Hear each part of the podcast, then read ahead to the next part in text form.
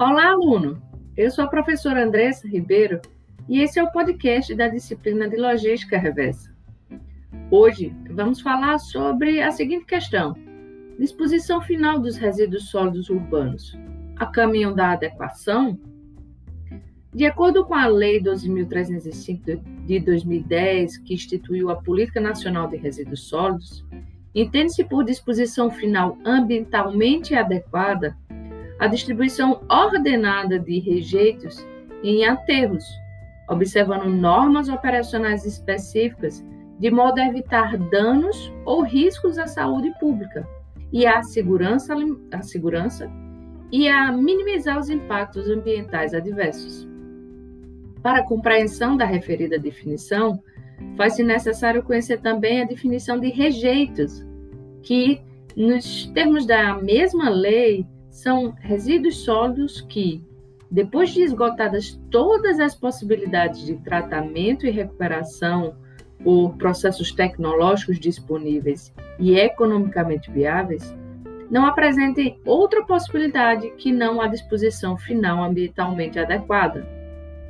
A legislação anterior à Política Nacional de Resíduos Sólidos já contemplava a vedação à disposição final inadequada de resíduos sólidos, realizadas sem os, os devidos cuidados técnicos e desprovida de licenciamento ambiental, conforme dispõe a Política Nacional de Meio Ambiente, a Lei 6.938 de 81, a Constituição de 88 e a Lei de Crimes Ambientais, que é a 9.605 de, de 98.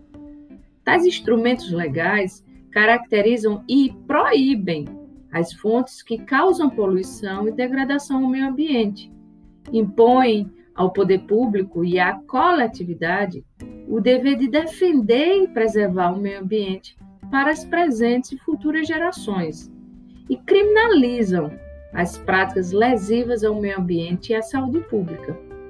No entanto, apesar da proibição ser expressa e das demais disposições legais aplicáveis, com base nos dados publicados ao longo das edições do Panorama de Resíduos Sólidos no Brasil de 2020 e as edições anteriores, e conforme apresentado nos documentos já existentes publicamente, observa-se que pouco se avançou até o presente momento em termos da destinação final dos resíduos sólidos um índice anual médio de redução da disposição inadequada de apenas 0,72%. De 2010, ano da sanção da Política Nacional de Resíduos Sólidos, até o presente momento, não foram registradas iniciativas e programas consistentes para cessar tais práticas, com o encerramento das unidades de destinação inadequada ainda em operação que atualmente ainda recebem mais de 40% do total de resíduos sólidos urbanos coletados no país.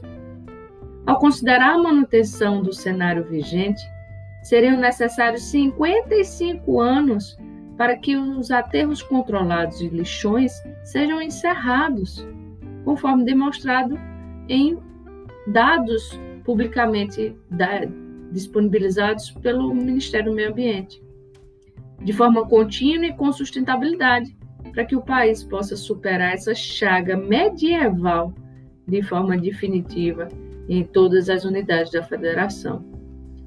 Conheça os mecanismos da logística reversa e pratique. Agora encerramos aqui o nosso podcast. Espero que você tenha gostado.